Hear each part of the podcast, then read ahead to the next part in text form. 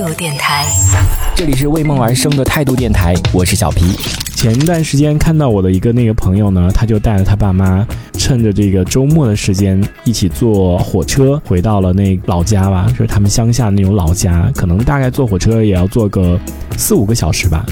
然后我就还蛮真的还蛮羡慕这种很悠闲的时间，你知道在火车上真的一家人可以聊天啊干嘛的，然后到了之后就是曾经生活过的那些地方，然后吃吃喝喝。我当时就跟他说，我说啊好羡慕你这种可以真的独享这种三人快乐时光，真的是挺快乐的。嗯，他最近也是遇到了那个烦心事嘛，可能也正好回去散一散心啊什么的，嗯。就是最近可能工作情绪比较失落，就想在家里就是跟我爸妈说一声，我说哎呀，真不想干了，太难了，好烦呐。然后结果想看下我爸妈会回什么，结果我都以为他们不管了，因为好像在我的印象当中，他们从来不过问我的那个工作上面的那些问题，可能他们对我从小就比较放心吧，就知道我这个人可能不会乱来或者怎么样的，所以。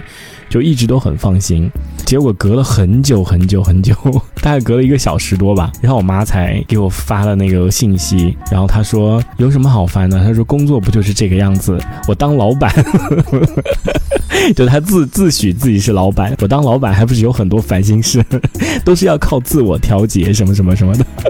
哎呀，我要的就不是我要，我不想要他这样这样回答我，我不想他跟我讲那么多大道理。我期待的是我爸妈异口同声的说嫌烦不要干了，我们养你。这样的话我就会哇，好好暖心啊。可是没有，我妈硬在那边给我讲道理，然后结果说太难做了，我说真的太烦了。然后结果等到快下班的时候，然后我妈就跟我讲，她说晚上回来吃饭，然后我就说好的。这一小节我们暂时先聊到这里。喜欢我们节目的朋友，别忘了订阅关注。这里是为梦而生的态度电台，我是小皮，我们下次接着聊。态度电台。